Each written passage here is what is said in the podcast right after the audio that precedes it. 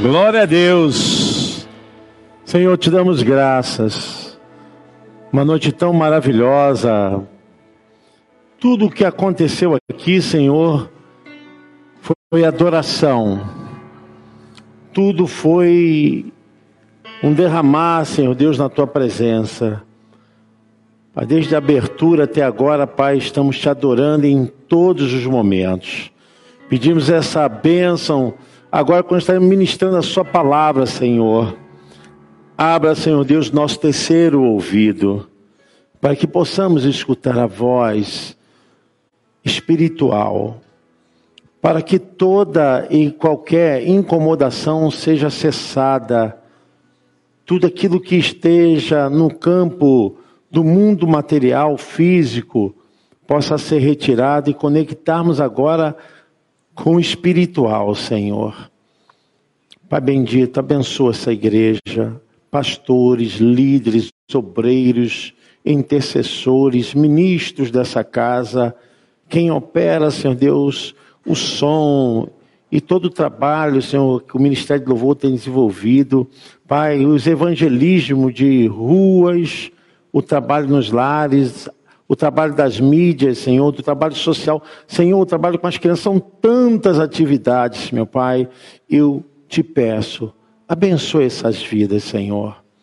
Abençoe essa casa espiritual. E agora, quando vamos ouvir a tua voz, pedimos a bênção para que possamos crescer na Sua palavra e no entendimento da Sua palavra, possamos dizer: Eis-me aqui, Senhor, usa-me a mim.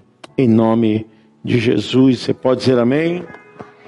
Glória a Deus, você pode aplaudir o Senhor. Glória a Deus. Meus irmãos, hoje Deus me conduziu a um texto lá no livro do Gênesis. Na verdade, são dois textos e haverão outros mais, mas eu pensei a respeito do homem a respeito de como Deus pensou em você, como Deus pensou em nós. E eu quero, obrigado, irmã, que vocês abram suas Bíblias, capítulo 2 do Gênesis, versículo de número 7. E depois vamos ler Gênesis capítulo 1, versículos 26 e 27.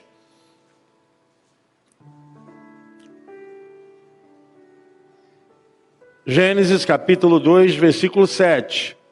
E formou o Senhor Deus o homem do pó da terra, e soprou em seus narizes o fôlego da vida.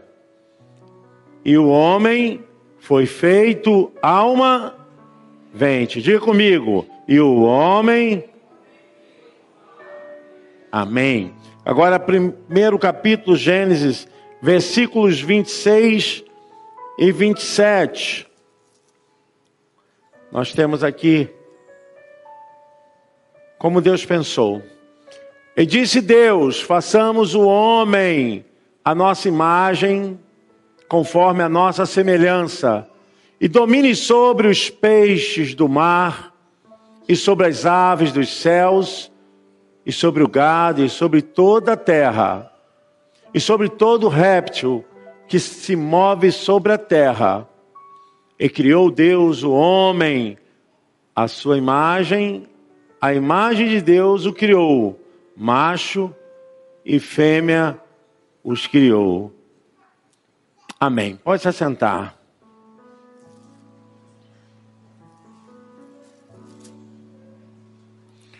Provavelmente nós temos a Bíblia como uma fonte de regra de fé, de doutrina e de como podemos conhecer a Deus. É uma revelação de quem é Deus. E nós temos aqui a veracidade de como tudo foi criado. E eu quero falar hoje sobre o homem.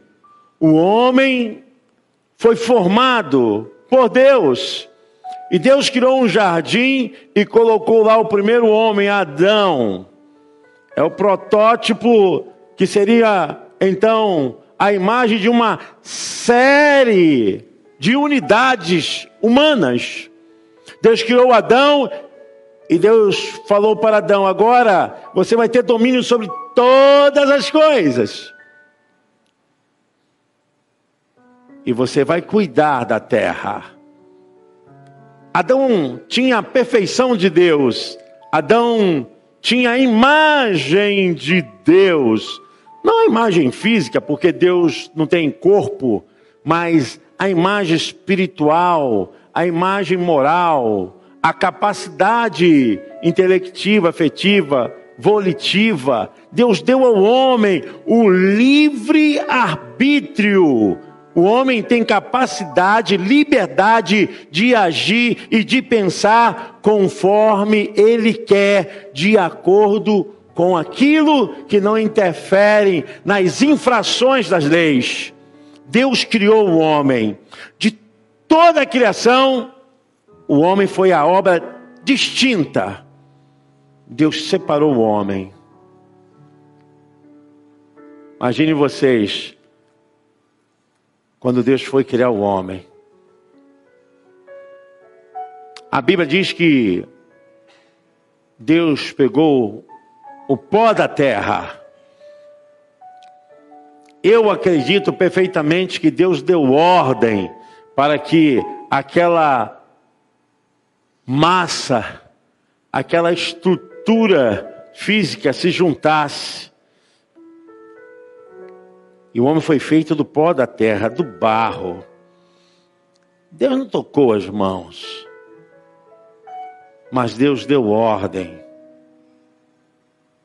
E naquele mesmo instante, quando Deus deu ordem para criar o primeiro homem, a imagem do homem foi surgindo do pó da terra. Foi um movimento.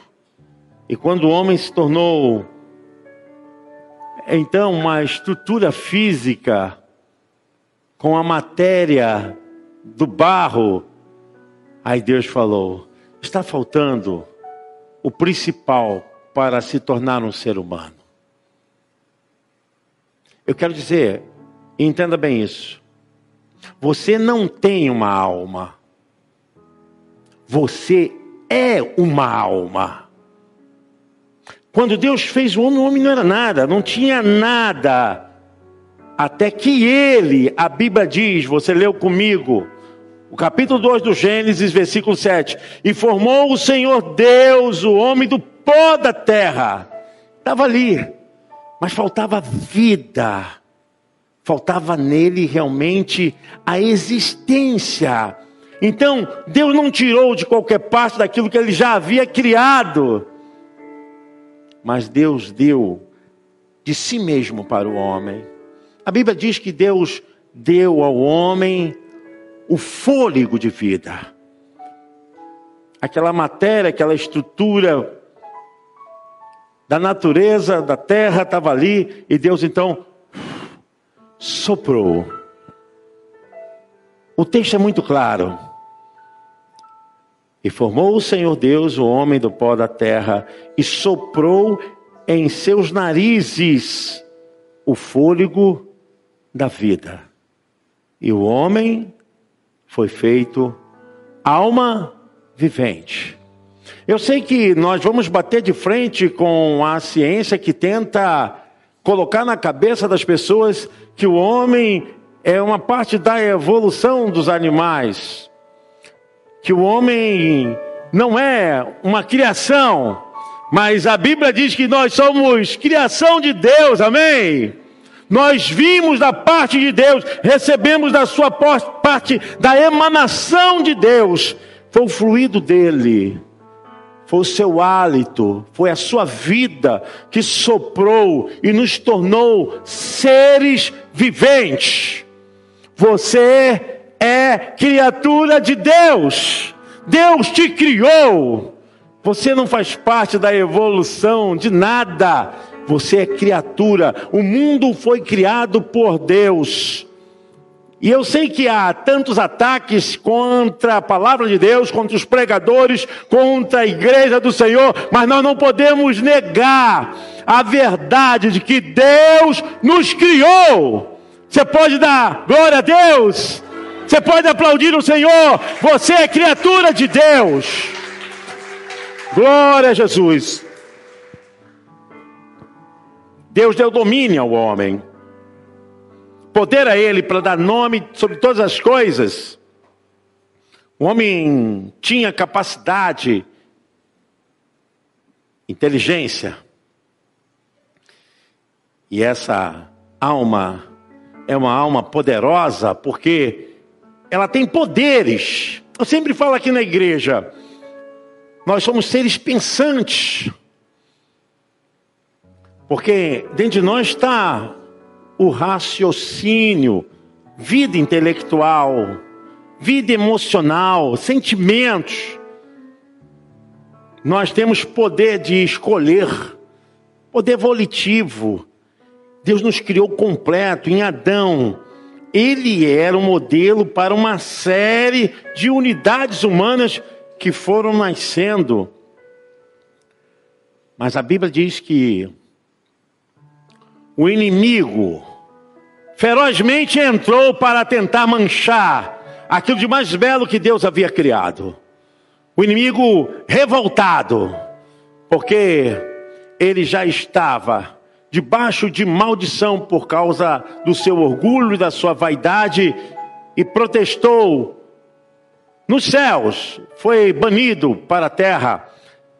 E até o Apocalipse, o apóstolo João diz: Ai dos moradores da terra, porque o diabo desceu até vós, cheio de grande fúria e cólera. E ele, então, direcionou toda a sua fúria para a criatura mais bela que Deus criou, que é o ser humano.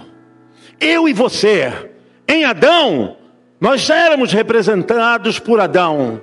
Adão, ele é aquilo que todos nós seríamos em santidade, em vida moral, espiritual. Adão tinha conexão com Deus toda tarde, poder de cuidar, poder de preservar, poder de manter-se cada vez mais forte.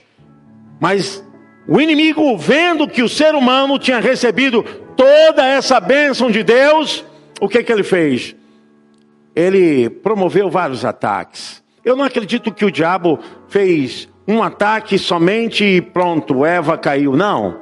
Eu acredito que foi uma série de ataques e tentando até um ponto onde eu vou falar aqui, que todos nós podemos ser pegos nesse ponto. E devemos ter muito cuidado. Porque o diabo usou uma arma poderosa. Poderosa, eu não estou falando poderosa simplesmente, não. Estou falando que é a arma mais sagaz, terrível, para destituir o homem de Deus, separar o homem de Deus. O homem estava ali, gozando de toda a vida vitoriosa. Mas o que pode desgraçar a vida de um homem de uma família, de uma vida vitoriosa, é tirar o homem da presença de Deus. Por isso, não tem nada mais poderoso e incapaz de ser equiparado com qualquer coisa. A tua presença com Deus é tudo mais importante nessa vida. Repito, a tua presença diante de Deus é tudo mais importante nessa vida. O inimigo não estava tentando simplesmente atacar o homem para acabar o homem, para tirar o homem, não. Ele estava querendo rachar o relacionamento do homem com Deus. E essa tem sido a estratégia, estratégia do inimigo usar. Sempre vai ser assim. O que ele puder para te tirar da presença de Deus, ele vai fazer para te envergonhar diante de Deus, Ele vai fazer. O que Ele puder tirar de espiritual da sua vida, Ele vai fazer. Porque Ele tem inveja da raça humana. Você entende isso?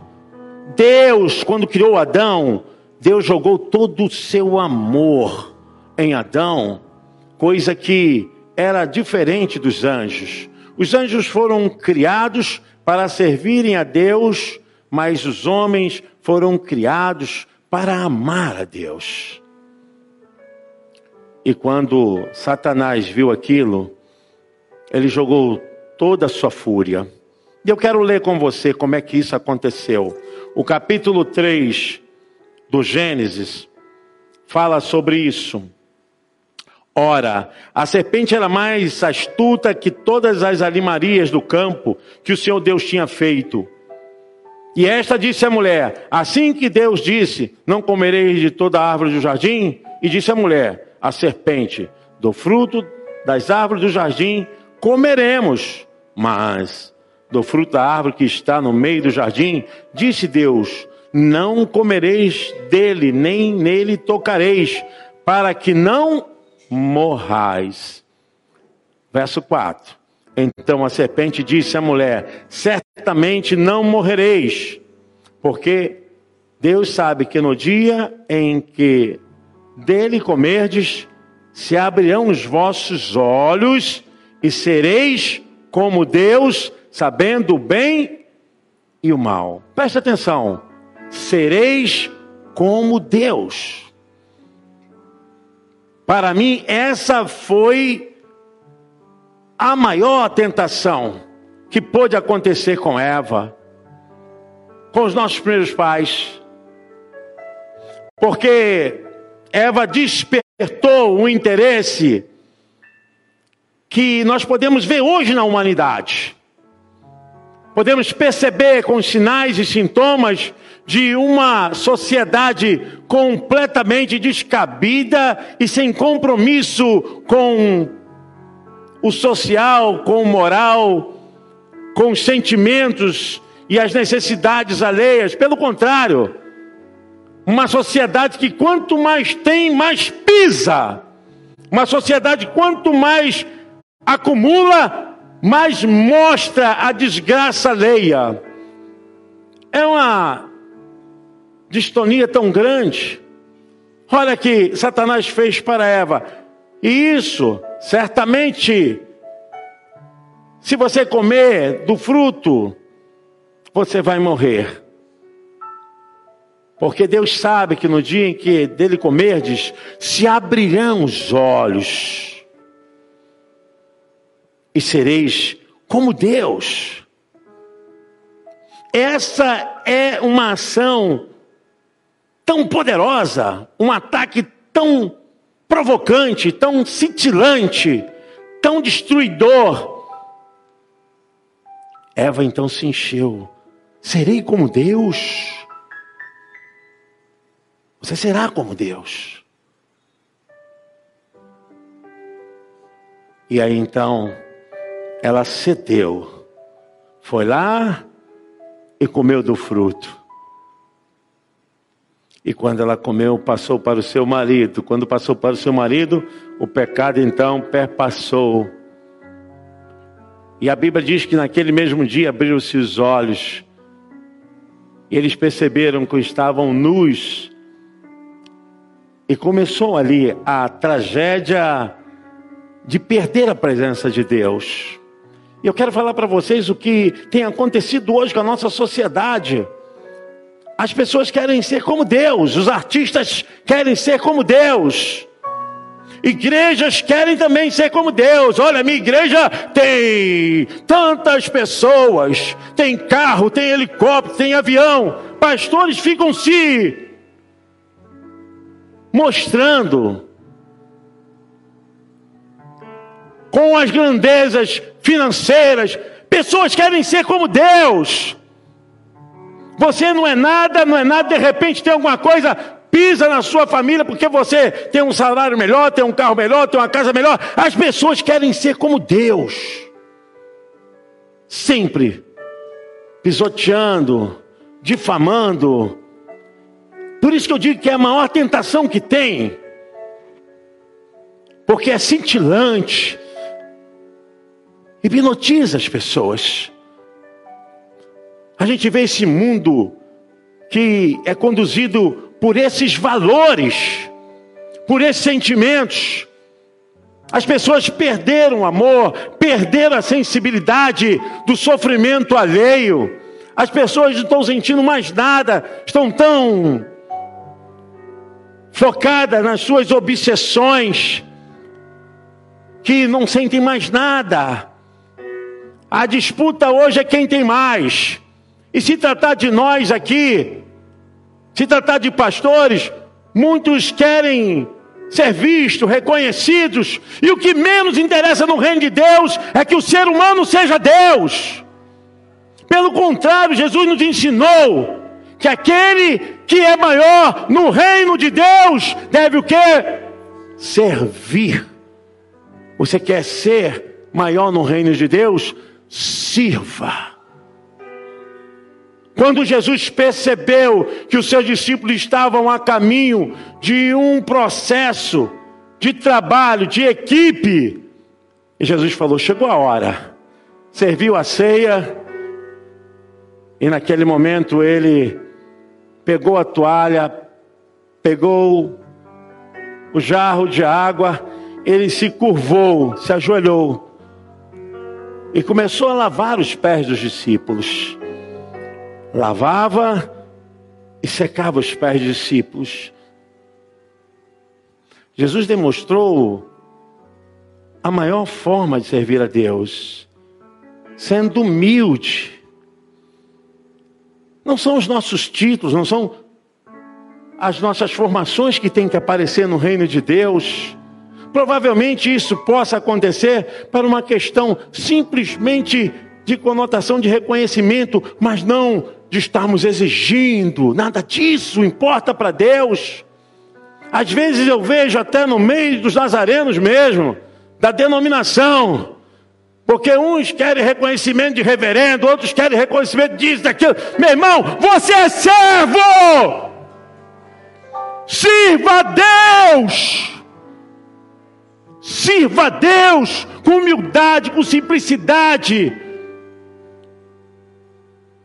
Sirva a Deus como se os outros fossem maiores que você. Amém? Você pode aplaudir o Senhor?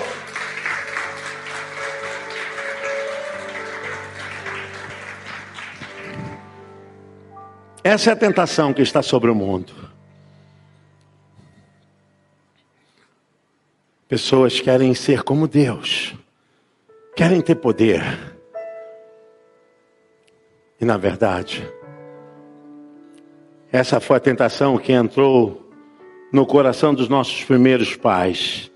A Bíblia diz que depois que o pecado foi introduzido naquela família, a maldição se espalhou em tudo que tinha harmonia, tudo que tinha perfeição. Não foi só em Adão, irmão, isso aí é uma teologia mesquinha. Quando o pecado entrou, o pecado entrou no mundo Olha, Deus criou todo mundo em perfeição, mas como Adão representava todo o aspecto da natureza de Deus sobre o mundo, todo mundo foi contaminado com o pecado. Eu vou dizer para você uma coisa que eu quero que você guarde no seu coração: o pecado não é um ato.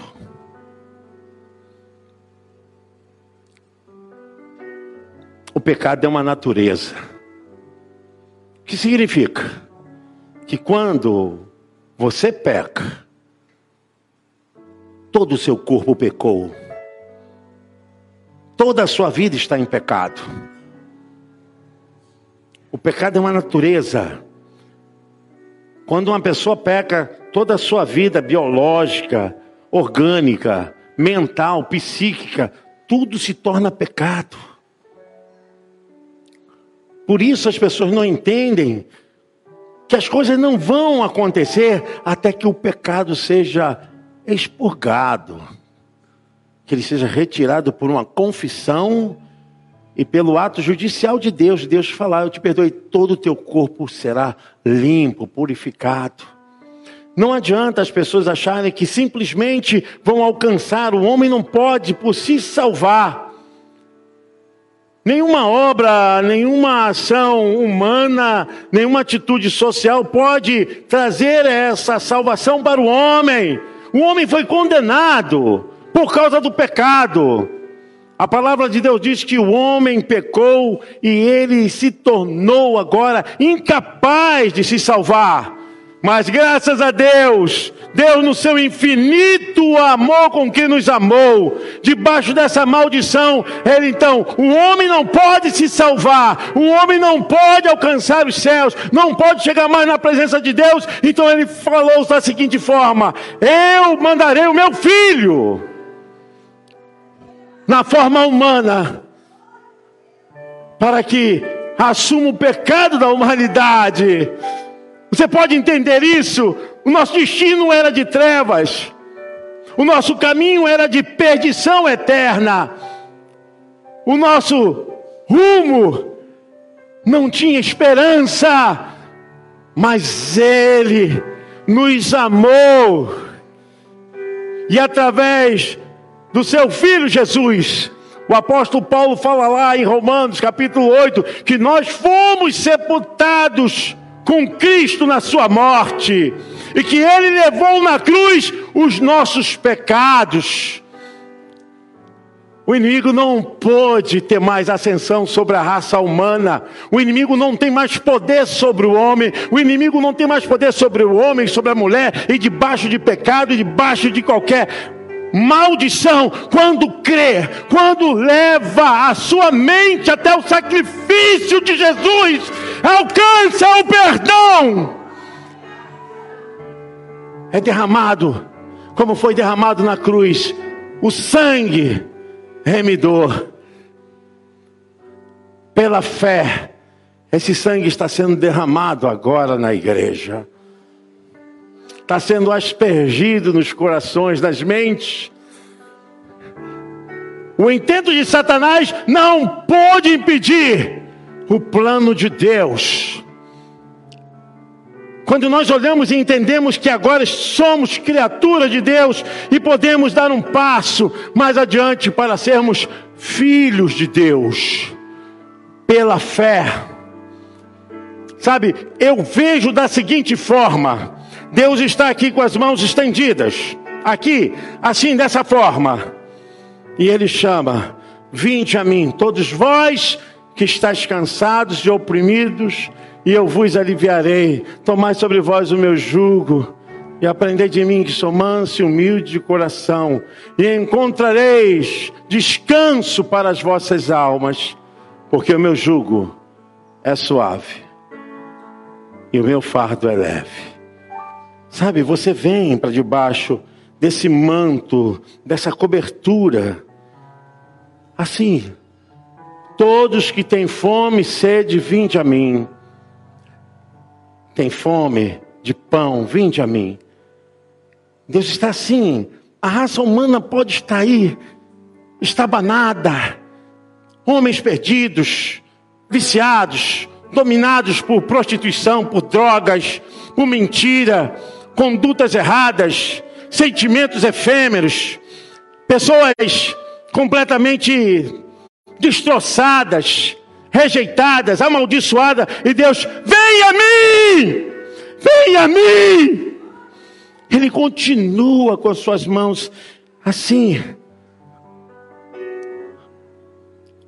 Nós recebemos de Deus, por meio do segundo Adão, o espiritual, porque o primeiro Adão é da terra, o segundo Adão é dos céus. Recebemos a graça salvadora. Se você falar que a pessoa não tem chance, você está levando o condicionamento da palavra de Deus ao quê? Meus irmãos, não tem pecado que quando confessado diante de Deus, a pessoa não fique curada, não fique limpa e purificada. Eu quero dizer que o plano de Deus continua sendo mantido sobre a humanidade. Eu comentava que quando vinha para a igreja, tinham muitas pessoas com a camisa do Flamengo, outra do Vasco, e no meio daquela multidão, eu vi pessoas que vieram para a igreja um tempo atrás ali, bebendo, fumando. Sabe, nós ainda estamos impregnados do pecado, porque a função do pecado é nos tirar da presença de Deus. Aí você pode falar, ah, mas os vícios, eles podem impedir a pessoa, impede até que a pessoa se deixe ser dominada, porque aquilo que te domina será o seu senhor. Se o cigarro te domina, ele é o seu senhor. Se a bebida alcoólica te domina, será o seu Senhor. Se a maconha, se a cocaína, se jogos, se não sei o que, pensamentos errados, será o seu Senhor. Mas a Bíblia fala o seguinte: quando você está em Cristo, 2 Coríntios capítulo 5, versículo 17. Sabe, a pessoa podia ser o que for lá no mundo, bagunceiro, fazer o terror, fazia coisas horríveis, fazia coisas assim, sabe, humilhante, mas quando se achega a Cristo, se transforma numa nova criatura, amém? Esse é o poder do Evangelho, não o poder do Evangelho só de religiosidade. Religiosidade afasta as pessoas de Deus pessoas presas a dogmas, a ritos dentro da igreja, e não tem a vida de Jesus, a vida de Cristo. É você ser liberto. E Paulo diz: e se alguém está em Cristo, nova criatura é. As coisas velhas já passaram, e eis que tudo se fez novo, amém? Novo homem, nova mulher, nova vida, vitória, irmãos, a vitória. E é aqui que nós encontramos a verdadeira natureza que Deus quer. Nós precisamos consagrar as nossas vidas a Deus. Eu penso, nós estamos debaixo de uma sentença. A Bíblia diz que o homem voltará ao pó. O que é pó voltará ao pó. O que é o pó? Essa matéria. Porque sem o espírito, sem a alma, esse corpo não vive. Coração não bate. Cérebro não funciona. Rins não filtram. Fígado não funciona não tem nada. Quando a alma sai do ser humano, ele se torna um boneco, inerte, incapaz, porque a vida foi tirada. Você não tem uma alma, você e eu somos uma alma, alma com capacidade, alma com poderes. E é justamente sobre isso que eu quero falar, porque a maldição entrou para condenar essa alma, mas Cristo veio para nos resgatar. Essa é a mensagem. Olha, irmão, o que nós tivermos aqui nessa vida, graças a Deus, é uma bênção. Mas a maior bênção é a salvação em Cristo Jesus, nosso Senhor. As pessoas podem ter algum momento de felicidade através de alguma condição de pecado? Pode até ter, porque justamente é isso que o diabo faz, que a natureza humana quer. As pessoas tentam locupletar, preencher aquilo que só Deus pode preencher. Aí vão na maconha, na cocaína, no vício, na prostituição, vão em todas as orgias e todas as malícias e todos os enganos da vida, preencher, preencher, mas no fim, a vida vai se esvaziando. Pessoas estão acometidas aí de tantas doenças, estão vindo como parte de punição pelo fato de não se cuidarem. Não é Deus que joga, não, é porque o pecado trouxe essa deterioração do estado físico, orgânico, biológico. O pecado, irmãos, o pecado mexeu no mundo do homem. mexeu no mundo animal, vegetal, em todos os reinos, foram mexidos, o pecado mexeu em tudo. Mas a Bíblia diz que nós teremos um novo céus e uma nova terra. Eis que os primeiros céus, todas as coisas se passaram. E a Bíblia diz que Deus nos dará. Será um tempo de restauração. Quantos sangues, quantos sangue inocente foram derramados nessa terra? Por roubo, assalto, por malícias, por tantas coisas. Essa terra está embebecida de pecado. Essa terra está amaldiçoada, testemunha de tantas coisas que os homens não viram, mas que ela recebeu: traição, engano, manipulação, ostentação. O que mais a gente vê hoje com essa mídia social é as pessoas querendo serem celebradas, adoradas. Irmãos, a pastora leu aqui o texto em Mateus: Não acumuleis tesouros na terra, onde a traça e a ferrugem consomem, onde os ladrões minam, mas ajuntai tesouros nos céus. Essa é a nossa verdadeira palavra. Como está a sua alma diante de Deus? Algumas pessoas falam para mim assim, pastor, mas eu estou desfrutando, estou aproveitando. Você é escravo do pecado. Por isso você fala assim: o pecado faz isso, escraviza a pessoa. Há um tempo atrás eu fui no hospital e até comentei isso na classe. A pessoa não teve tempo para o batismo de imersão.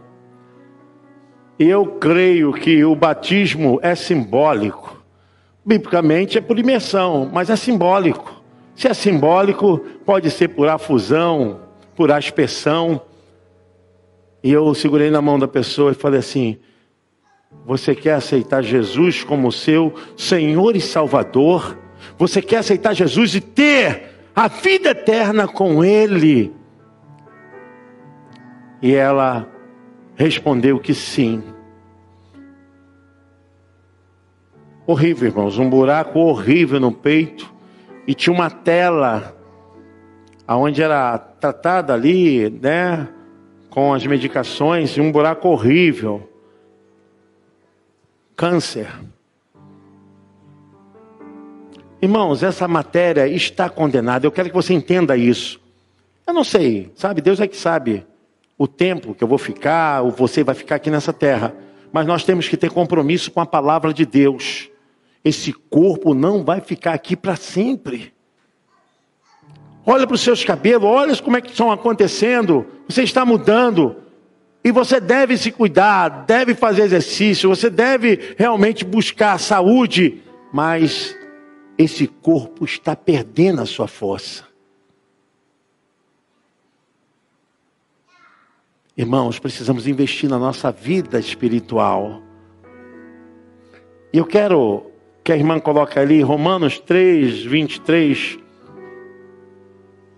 Romanos 3, 23, o apóstolo Paulo aponta para o grande perigo, porque todos pecaram e destituídos estão da presença de Deus, sendo justificados gratuitamente pela sua graça, pela redenção que há em Cristo Jesus o qual Deus propôs para propiciação. Olha, ele se tornou aquele objeto de assumir os nossos pecados. Ele assumiu. E no sentido do grego, onde foi escrito o Novo Testamento, quando Jesus ele se torna a propiciação dos nossos pecados, ele recebe os nossos pecados, é um estado vicário substitutivo. Ele nos substituiu naquela cruz. Ele não estava morrendo pelo seu pecado, ele não estava morrendo porque ele cometeu aqueles pecados, ele estava morrendo em nosso lugar. Ele nos substituiu, e a Bíblia diz que ele, no sentido, a condição do vocábulo é que ele chupou os nossos pecados, chupou o pecado da humanidade. E a Bíblia diz que ele levou sobre si os nossos pecados. Romanos 6, 23, o apóstolo Paulo já dá esperança. Aquilo que estava debaixo de condenação diz: porque o salário do pecado é a morte. Eu quero que você entenda isso: que a pior morte não é morte física, porque essa pode vir para crente, para pastor, para intercessor, para tudo. Tem a morte física, tem a morte eterna. Mas a pior morte é a morte espiritual. Se você é morto espiritualmente, você está morto eternamente, você está morto fisicamente. Gente, vocês não estão entendendo qual é a jogada do diabo? É deixar você destituído da glória de Deus, é deixar você longe do plano da salvação, e ele vai te amontoar de coisas, vai te enganar e vai te fazer realmente objeto das mãos dele, até que você perca completamente a sua capacidade de se tornar um homem espiritual. Porque o homem espiritual é o modelo de Adão antes do pecado. É o que Deus quer te fazer. Aí, pastor, como é que eu faço, meu irmão? E se alguém está em Cristo, nova criatura é. Qual é o segredo? Primeira epístola, epístola, tá, irmã? Primeira epístola de João, capítulo 1, versículo 9. O apóstolo João fala: Se confessarmos os nossos pecados, Ele é fiel e justo para nos perdoar os pecados e nos purificar de toda injustiça. É o meio em que o homem volta novamente a nascer. É aquilo que Jesus falou para Nicodemos lá em Mateus capítulo 3. Nicodemos, é necessário você nascer de novo. Você é mestre, fera em Israel. Você tem um domínio. Aí Nicodemos pergunta, Senhor, como é que eu vou nascer de novo? Voltar para o ventre da minha mãe? Ai, Nicodemos, mas como você é burrinho. Você tem que nascer na fé. É o novo nascimento. Quando você realmente é introduzido para o reino de Deus, onde a sua vida velha, ela fica fora desse plano maravilhoso. Eu quero te dizer essa noite a oportunidade que você tem de colocar a sua vida nas mãos do Senhor. Todos os dias eu oro por vocês, irmãos, todos os dias. Sempre de três às quatro horas da manhã eu oro por vocês. Mas a minha oração não salva vocês. Mas eu quero dizer, eu tenho pedido a Deus, Senhor, dê uma oportunidade. E aqueles que já estão, que permaneçam na sua presença, Senhor. Aqueles que te amam, porque o tempo está findo. Meu irmão, não tem mais tempo, não dá para esperar mais. Tem um texto lá em Gálatas, Gálatas 6. Eu não sei se é Gálatas, agora me falha a memória. 6:2, eu não sei se é isso, mas eu não sei, se pode colocar aí e ver. Mas levar a carga dos outros, não é esse texto não. Mas eu vou lembrar. Mas o texto fala o seguinte: é o dia da salvação é hoje. Não tem mais como esperar. Não tem como você melhorar, não tem como você. Não, o negócio é você vir para Jesus como você está. Pastor, mas eu estou todo em. Estou brabo. É assim mesmo. Vem com seus espinhos, vem com a sua lã embolada, vem do jeito que você tiver. Não tem mais como a gente esperar mais nada. Irmão, não tem mais tempo. Não dá para a gente perder tempo com negócio de futebol, com política. Não mais tempo para a gente ficar envolvido. Meu irmão, a nossa vida tem que estar nas mãos do Senhor Jesus. Sua família, minha família, esse ministério, esse reino tem que estar na presença do Senhor Jesus. Porque Ele é tudo. Eu quero, em nome de Jesus, você fique de pé. Em nome de Jesus, é o momento de nós intercedermos por nossas vidas. É o momento de nós intercedermos pela pessoa que está ao nosso lado. Se você puder vir, pegue na mão dessa pessoa, traga ela até aqui o altar, ore junto com ela. Você pode convidar essa pessoa para vir aqui no altar. Todos nós precisamos, irmãos, mas eu faço um apelo a você. Tem alguém na sua casa que ainda não é evangélico? Tem alguém que você está precisando que Deus venha tocar, transformar? Talvez você mesmo, tá? Você mesmo, eu preciso, pastor. Então vem aqui, sai do seu lugar, seja humilde, venha receber. E se essa pessoa não tem força, dá um toque nas costas dela e diz: Vamos lá, ajude essa pessoa a chegar até aqui. Porque, meu irmão, o momento especial da oração é quando você pode sentir Deus fazendo aquilo que o homem não pode fazer. E eu quero orar juntamente com vocês, em nome de Jesus. Nós vamos orar. Nós vamos orar, irmãos. Eu queria pedir os pastores com óleo da unção para ungir esses irmãos, em nome de Jesus, porque nós vamos orar. E eu ainda continuo, irmãos, fazendo um convite. Eu quero que você venha aqui na frente. Eu sei que Deus está tocando no seu coração. E eu quero que você entregue aquele problema nas mãos do Senhor. Pastor, eu não estou conseguindo dormir, não estou conseguindo conviver com isso. Então, vem aqui. Vamos orar. Chega aqui no altar. O altar está aberto. O altar não é meu, não, nem da igreja do Nazareno. O altar é o lugar onde Deus te vê como você é. Vamos falar com Deus. Vamos orar. Louvado seja o teu nome, Senhor. Senhor, tu és o doador da vida. Senhor, a vida está neste lugar porque o Senhor está aqui. Senhor, e para isso o Filho se manifestou no mundo para Glória destruir todas as obras do diabo. Portanto, ó Pai, na autoridade do nome Glória de Jesus, nós nos colocamos como igreja de pé. A igreja temente ao Cristo, submetida ao poder e ao senhorio de Cristo Jesus. E nessa noite, ó Pai, todo espírito de paralisia espiritual, de mornidão no meio do teu povo, que sai agora em nome de Jesus. Senhor, nós declaramos a vitória do teu povo essa noite, ó Pai. Senhor, porque tu és a própria vida, tu és a justiça, tu és a paz.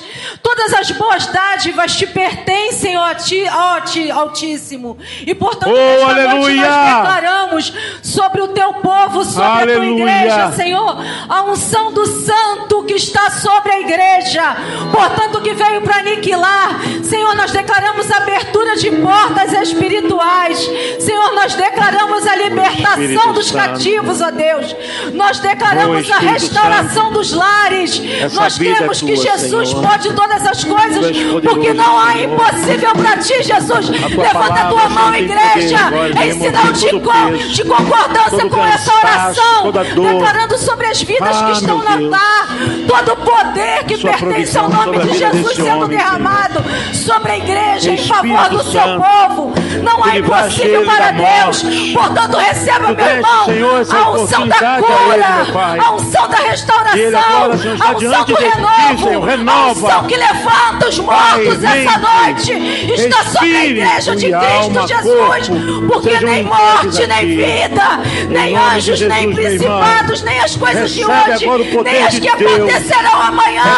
Nada, nenhuma criatura poderá nos separar do amor de Deus. Levanta a mão recebe um homem mais forte, temente ao Espírito que está sobre a igreja, de que nos habilita oh, Deus para querido. vencer, Deus, para nos levantar, onde há um caído que se levante na unção do nome de Jesus, onde houver enfermo, seja curado, seja curado, seja restaurado, que vidas sejam restauradas pelo poder, que é no nome de Jesus, se houver algum cativo entre nós, recebe a libertação essa noite, no poderoso nome de Jesus, porque é o sangue de Jesus é que nos purifica, igreja. É o sangue de Jesus que nos habilita para marchar, para nos levantar todo dia para guerrear as guerras que vêm contra nós. É Jesus, porque tudo é dele, tudo foi feito para ele. Todas as coisas estão na mão dele. Não tenha medo, se levante, não deixe que nada te pare, nenhuma palavra, Oh, nenhuma força oculta tem poder sobre a igreja de Cristo, lavada e remida no poderoso nome de Jesus. E se você crê, aplaude e glorifique ao Senhor, como se hoje fosse o último dia da tua vida, da tua existência, com todo o fôlego que há em você. Se levante com força, na autoridade do nome de Jesus. Amém. Aleluia. Glória a Deus. Aleluia, irmãos.